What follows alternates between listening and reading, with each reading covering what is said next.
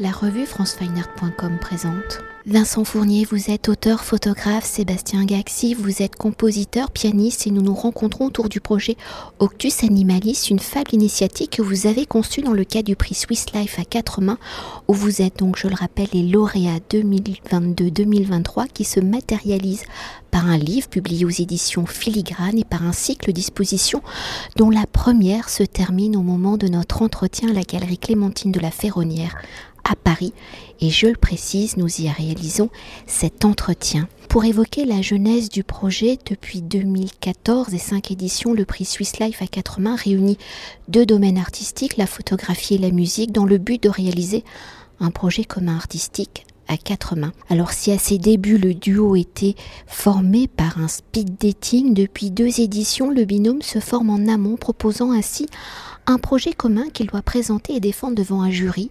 Au lors de ce jury réuni le 27 janvier 2022, votre projet Octus Animalis a été choisi et désigné lauréat.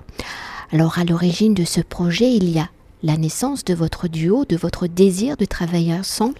Alors, quelles sont les circonstances de ce désir, de ce duo? Est-ce que vous connaissiez avant qui a proposé le projet à l'autre et dans vos argumentations communes comment est né votre souhait de développer une fable initiatique où l'animal serait au centre du récit? Vincent. Eh bien, la jeunesse du projet, c'est euh, j'ai rencontré Sébastien lors d'une exposition que j'ai fait à Paris euh, sur euh, un projet qui s'appelle Space Utopia, qui raconte l'histoire de l'exploration spatiale. On s'est rencontrés à ce moment-là, et puis deux ans après, il me semble, j'ai recontacté Sébastien et qui m'a invité à Belle-Île, passer une semaine là-bas, et m'a proposé de, de, postuler à ce prix Swiss Life que je ne connaissais pas. Et donc, on a passé une semaine à travailler, euh, à se baigner, chasser la dorade aussi, pas mal. Et puis voilà, donc on a inventé cette histoire ensemble. Vous rajoutez quelques mots, Sébastien? C'est très juste. Euh, on était à 15 jours du rendu euh, du projet. Vincent m'a appelé pour prendre des nouvelles et je lui ai dit Ah, au fait, le rendu c'est dans 15 jours. Ah, et, Vincent dit Ah, bah tiens, j'y on va se faire le brainstorming à Belle-Île. Et on a imaginé une histoire d'île en étant sur une île. Donc il y a eu une, une, sorte de chose très fluide dans la conception du projet. Euh, à, son, à son départ. Et ce que je peux rajouter, oui, c'est que parmi les différents projets, Vincent travaille sur les imaginaires du futur. Il a, il a tout plein de, projets. Ça peut concerner la, la, question de la conquête spatiale, euh, l'architecture, mais il a aussi fait déjà un bestiaire imaginaire. Moi, parallèlement, dans mon travail de compositeur, j'ai souvent intégré le bruit de la nature et des animaux.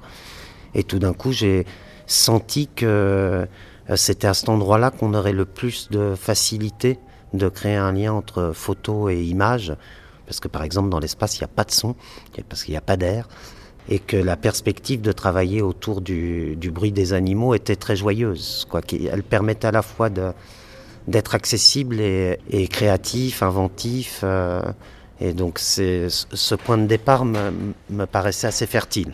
Et alors, pour entrer au cœur du projet, Octus Animalis, c'est donc une fable initiatique sur la métamorphose d'espèces hybrides en constellation, une interrogation poétique sur la transformation donc du vivant. Alors, si la transformation du vivant est au cœur des débats sociétaux et politiques, ou la transformation de la nature, de sa faune et de sa flore par la main de l'homme, pouvant l'amener à la disparition et à la destruction, dans la création d'animaux augmenter, j'allais dire au super pouvoir, quelles ont été vos réflexions pour créer un bestiaire futuriste mêlant à la fois histoire de l'évolution et vision de science-fiction?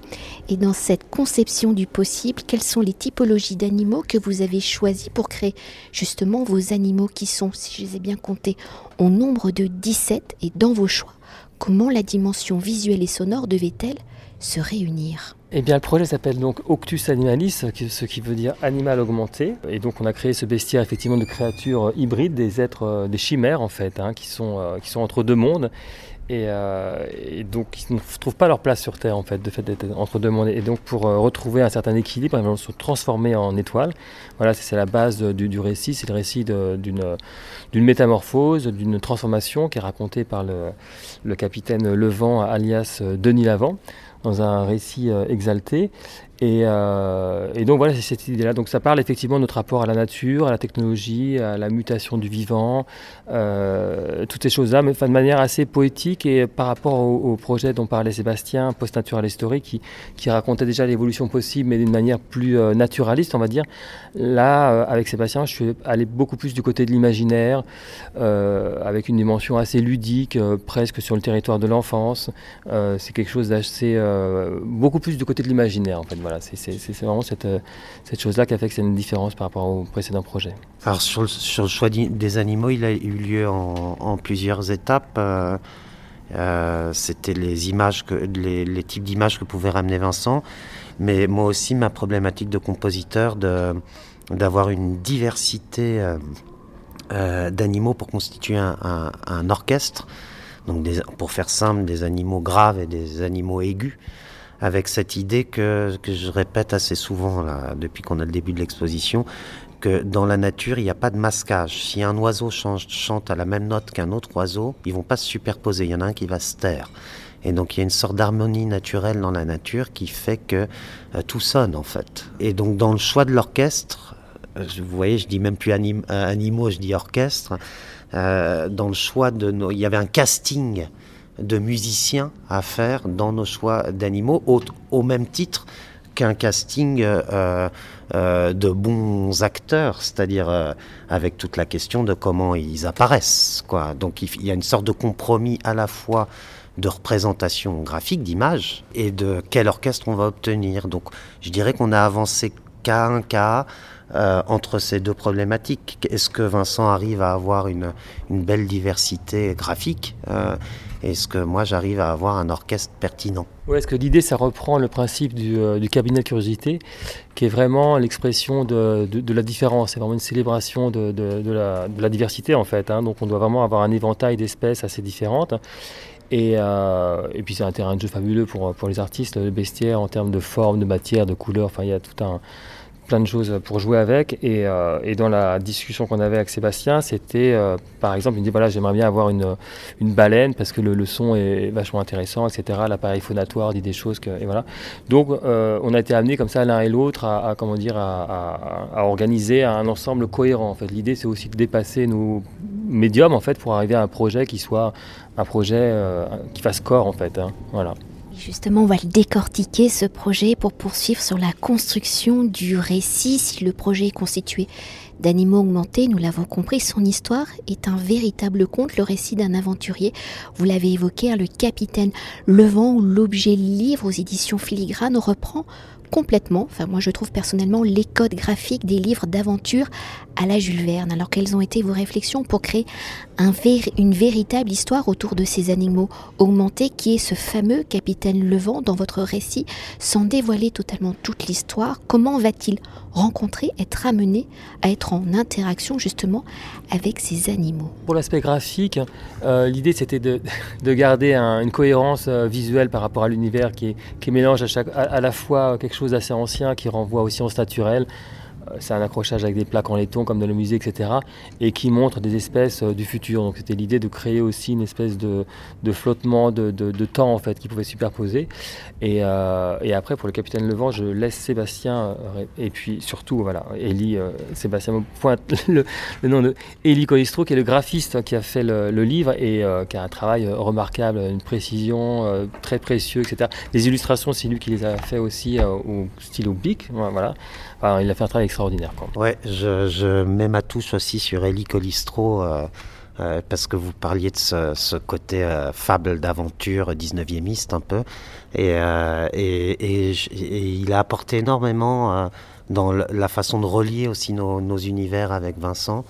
Euh, c'est-à-dire que la fable est, marquée à, chacun de ces moments par des petites illustrations. Et il y a une cosmogonie à la fin parce que nos, bêtes, ça je vais, je vais raconter vite, vite, fait le pitch de la fable, mais nos, bêtes deviennent une constellation et, euh, il a représenté la carte du ciel en s'inspirant au stylo bic point par point de chacune des photos de Vincent et on a une sorte de carte de, cosmogonie qui est, c'est magnifique. Hein.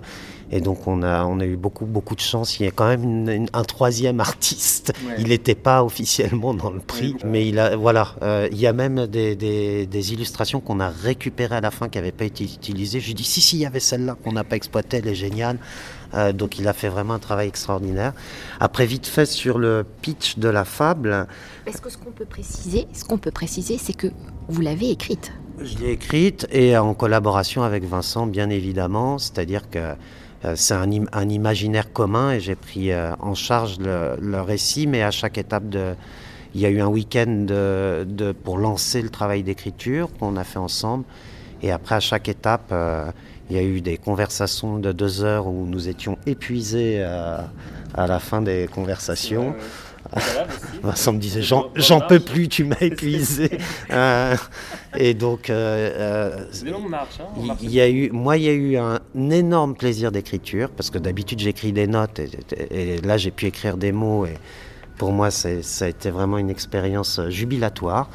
Euh, et en même temps euh, en lien avec euh, mon partenaire et donc peut-être le fait que c'était aussi un imaginaire partagé m'a vachement désinhibé par rapport au fait de prendre en charge l'écriture, mais je revendique quand même aussi que dans cette folie de l'écriture, il y a quelque chose aussi qui jaillit. Donc il, y a, une trajectoire solitaire et en même temps très reliée à un imaginaire commun.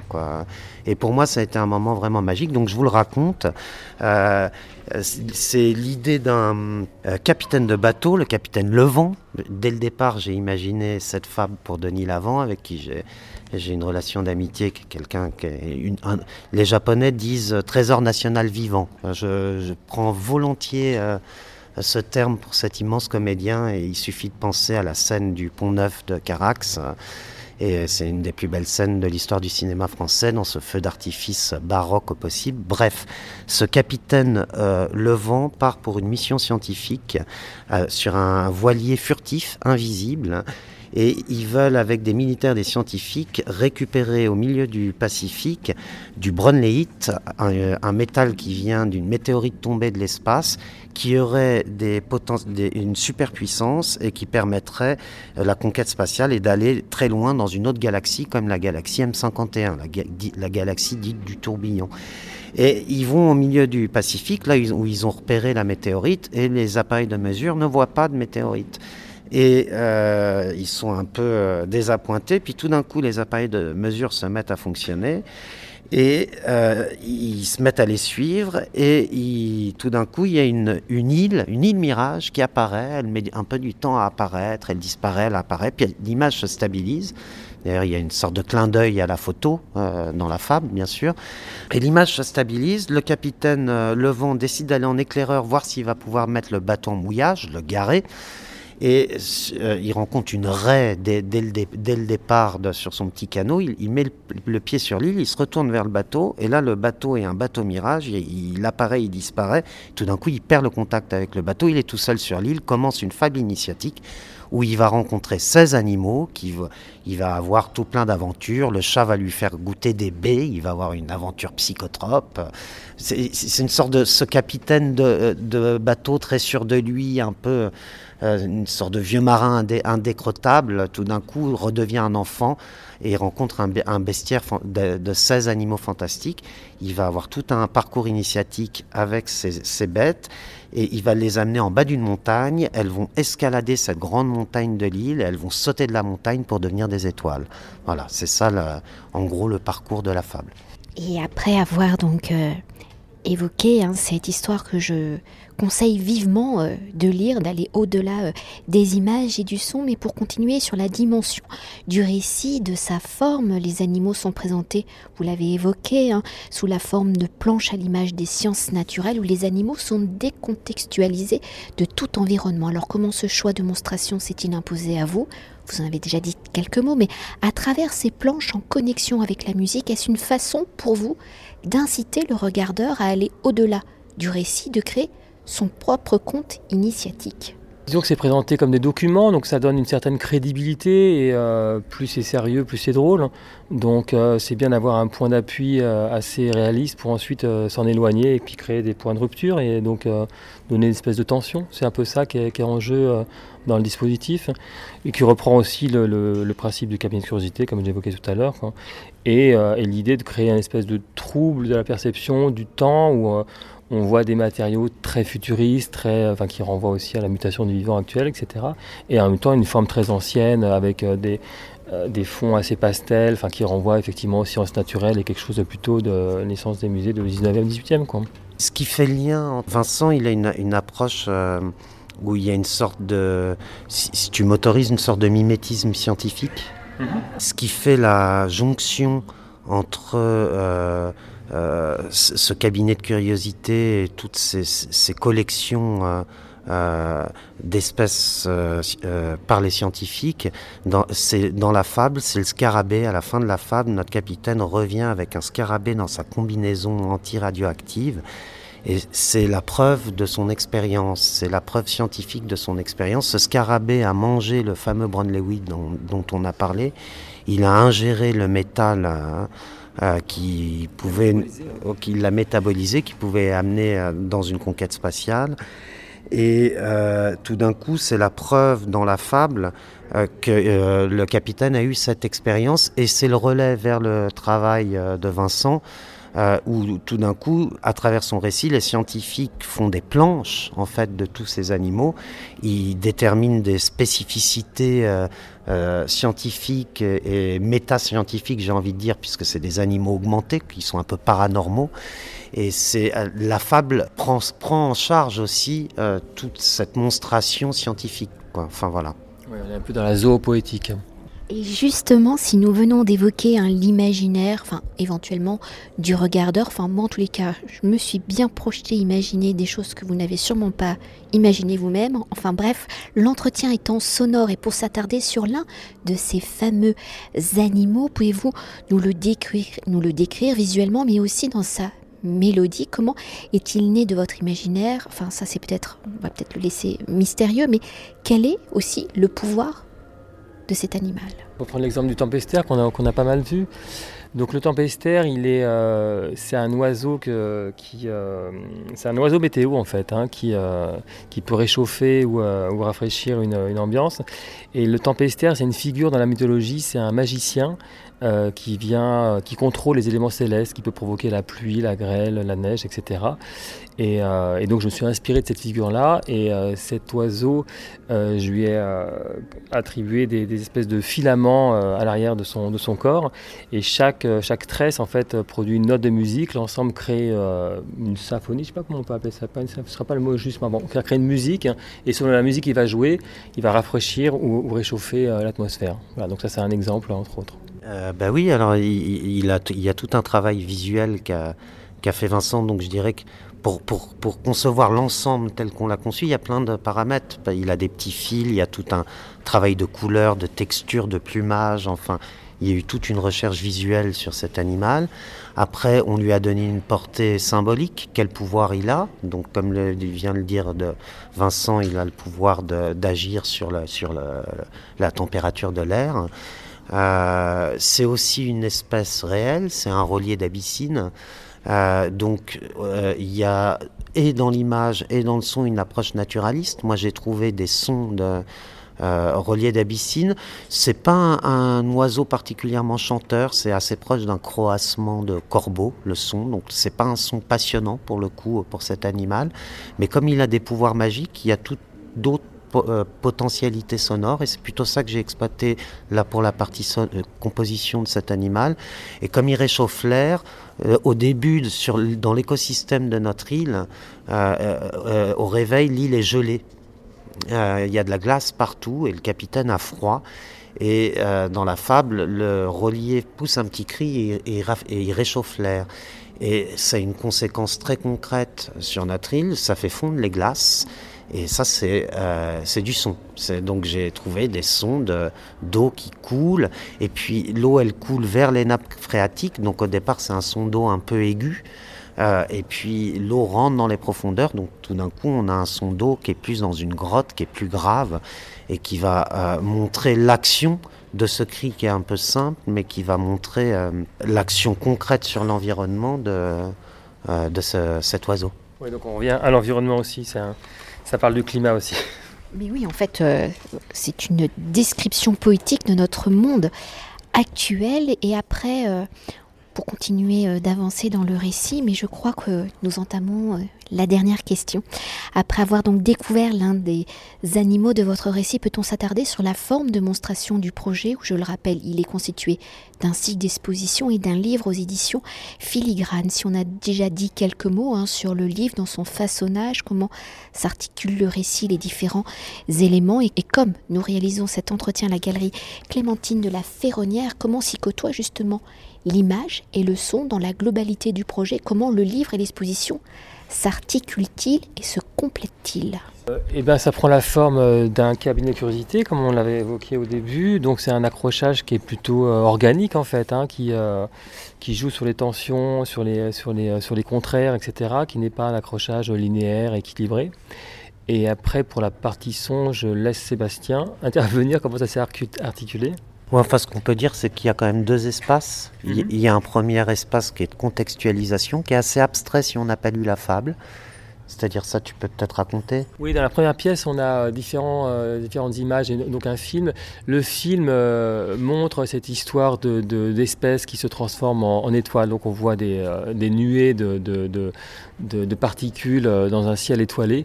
ça a été fait à Mauna Kea pour, pour l'anecdote, hein, à Hawaï. Hein. C'est là où il y a un très grand observatoire. Et après, on trouve deux espèces végétales et minérales qui ont été façonnées par cette civilisation inconnue qui serait dans cette île en fait, et dont la présence se manifeste uniquement par l'empreinte qu'elle va créer sur la matière en fait. Donc c'est euh, l'hortensia ou la pyrite, elles ont été invisibles, pardon, elles ont été euh, déformées par cette euh, par cette force en fait, voilà. et ce qui est intéressant aussi peut-être, c'est que techniquement ça a été réalisé par une un procédé particulier s'appelle la photogrammétrie. Ça veut dire que c'est, euh, c'est un objet qui a été photographié par différents points de vue, puis ensuite reconstitué pour créer un modèle 3D, euh, mais d'une définition suffisamment importante pour qu'on puisse déformer la matière sans avoir une bouillie de pixels. Donc du coup, on, y croit pour de vrai. On a l'impression que la peau a été vraiment... Euh, donc on voit comme ça la présence, cette, cette, cette force par, la, par la, comment dire, la matière qui a été déformée. Il y a une dernière image qui est le fameux scarabée dont parlait Sébastien, qui a métabolisé cette pierre qui vient de l'espace et qui pourrait servir de, combustible pour aller euh, dans les étoiles. alors, je ne devrais pas le dire, mais Vincent est aussi plasticien et j'ai eu oui dire qu'il voulait faire une sculpture de, de ce scarabée. Oui, je pense que c'est une très bonne idée. Mais bon, là, c'est le, mystère de, de, la, de, la suite. Comment on rebondit artistiquement quand on a fait un projet, c'est une autre question. Mais on a tous les deux euh, déjà des idées de qu'est-ce que nous a apporté ce projet et qu'est-ce qu'on en fait. Mais pour revenir à l'exposition, il y a cette première pièce de contextualisation, donc avec un hortensia transformé, une très très belle image. C'est comme une sorte de Matrix. Vous savez, Matrix, il y a l'appareil photo qui tourne autour de des scènes de combat. Là, c'est plus poétique, c'est un hortensia, mais qui crée une forme très étrange qui, fascine les gens quand ils entrent dans l'exposition. Cette montagne qui, est la représentation de la cosmogonie, mais aussi euh, l'apparition de l'île, puisqu'il y a des mirages. La pierre, donc cette civilisation invisible qui sculpte le végétal et le minéral, et le scarabée, qui est la preuve euh, que ramène le capitaine Levent de son expérience. Dans la deuxième pièce, on rentre dans un espace immersif, sonore immersif, où on a les 16 euh, animaux augmentés euh, rencontrés dans la fable par le capitaine Levent. Euh, on ne va pas tous les citer. Il y a une panthère, des oiseaux, l'argus, une baleine, un serpent, un caméléon qui joue des pierres avec sa tête. Elles ont toutes des caractéristiques. Le caméléon, c'est notre percussionniste, par exemple. Mais la particularité importante, c'est qu'on a un haut-parleur par image et que donc c'est un, grand concert animalier. Et, euh, et avec ce plaisir de tout d'un coup on rentre dans un espace et c'est pas nécessairement l'œil qui va nous guider dans cet espace, mais c'est tout d'un coup on entend la baleine qui dit quelque chose et on a envie d'aller vers la baleine. Et donc il y a une écoute polyphonique globale et en même temps un son particulier d'une image qui nous attire. On peut s'approcher de l'image et avoir un dialogue intime entre l'image et son son, comme si le son donnait une vie à une image qui, elle, est photographique, qui, elle, est inanimée. Sébastien superpose les, sons euh, réels des animaux. Il a travaillé des bioacousticiens au muséum et euh, il va se faire superposer des sons beaucoup plus euh, poétiques, musicaux. voilà, c'est aussi une création hybride qui rejoint aussi la façon dont les images ont été faites. Donc il y a vraiment un parallèle qui est, en œuvre aussi dans la façon de créer les images et le son. Et là, je peux rajouter quelque chose, c'est que la composition, c'est un art du temps. Et la photographie, c'est un art arrêté dans le temps, donc il y a une sorte de paradoxe dans leur mise en relation. Mais euh, ce qu'apporte, à mon avis, euh, la musique, ou, les arts du temps, c'est pas euh, restreint à la musique, c'est la possibilité d'une dramaturgie. Et donc, on s'est vraiment posé la question de qu'est-ce qui se passe quand quelqu'un rentre dans une salle d'exposition. Et, il faut qu'il y ait un renouvellement du rapport sonore, de, de, la matière sonore qui est donnée. Et il y en a trois dans l'exposition. Qu'est-ce qui est montré sur chacun des haut-parleurs des animaux? Il y a le son des animaux tout seul. Là, c'est une approche audio-naturaliste où j'ai vraiment travaillé avec des bioacousticiens. J'ai récolté des centaines de sons et on écoute vraiment le son réel des animaux. Pour les animaux pour lesquels on a un son, on a des animaux qui sont que imaginaires et là, il a fallu inventer les sons. Il y a une approche, comme vient de le dire Vincent, où ces, sons d'animaux sont mis en musique avec un piano et un violon, et la musique vient surligner chaque animal comme une sorte de décalcomanie de chaque animal. Et il y a une troisième dimension, c'est des fragments de fables elle n'est pas donnée en entier parce que ce serait trop fastidieux euh, dans l'espace euh, muséal. Elle est donnée par des fragments de 2 minutes, 3 minutes maximum, euh, de temps en temps un peu plus, 5 minutes, mais ça doit être assez court pour renouveler tout le temps la façon dont on utilise l'espace. Et ces choses-là changent toutes les 3 minutes. Donc on a soit les animaux qui improvisent, soit des fragments de fable, soit les animaux mis en musique. Et tout ça se renouvelle tout le temps. Euh, pour que euh, le spectateur soit tout, le temps ressollicité par une et c'est une façon de re-raconter par différents biais. Voilà, on a un animal devant la galerie, euh, ça va bien avec Octus Animalis. C'est Richelieu, le chien de la galerie. Mais enfin voilà, les animaux tout seuls, les animaux, les animaux tout seuls qui improvisent, les animaux mis en musique et des fragments de fable avec un QR code quand on sort de l'exposition où on peut repartir avec toute la fable si on le désire pour rentrer plus pleinement dans l'univers proposé. Là, il y a Denis Lamont qui vient d'arriver. Le capitaine Levent qui vient d'arriver. Faut finir l'interview, là, faut aller recevoir le capitaine.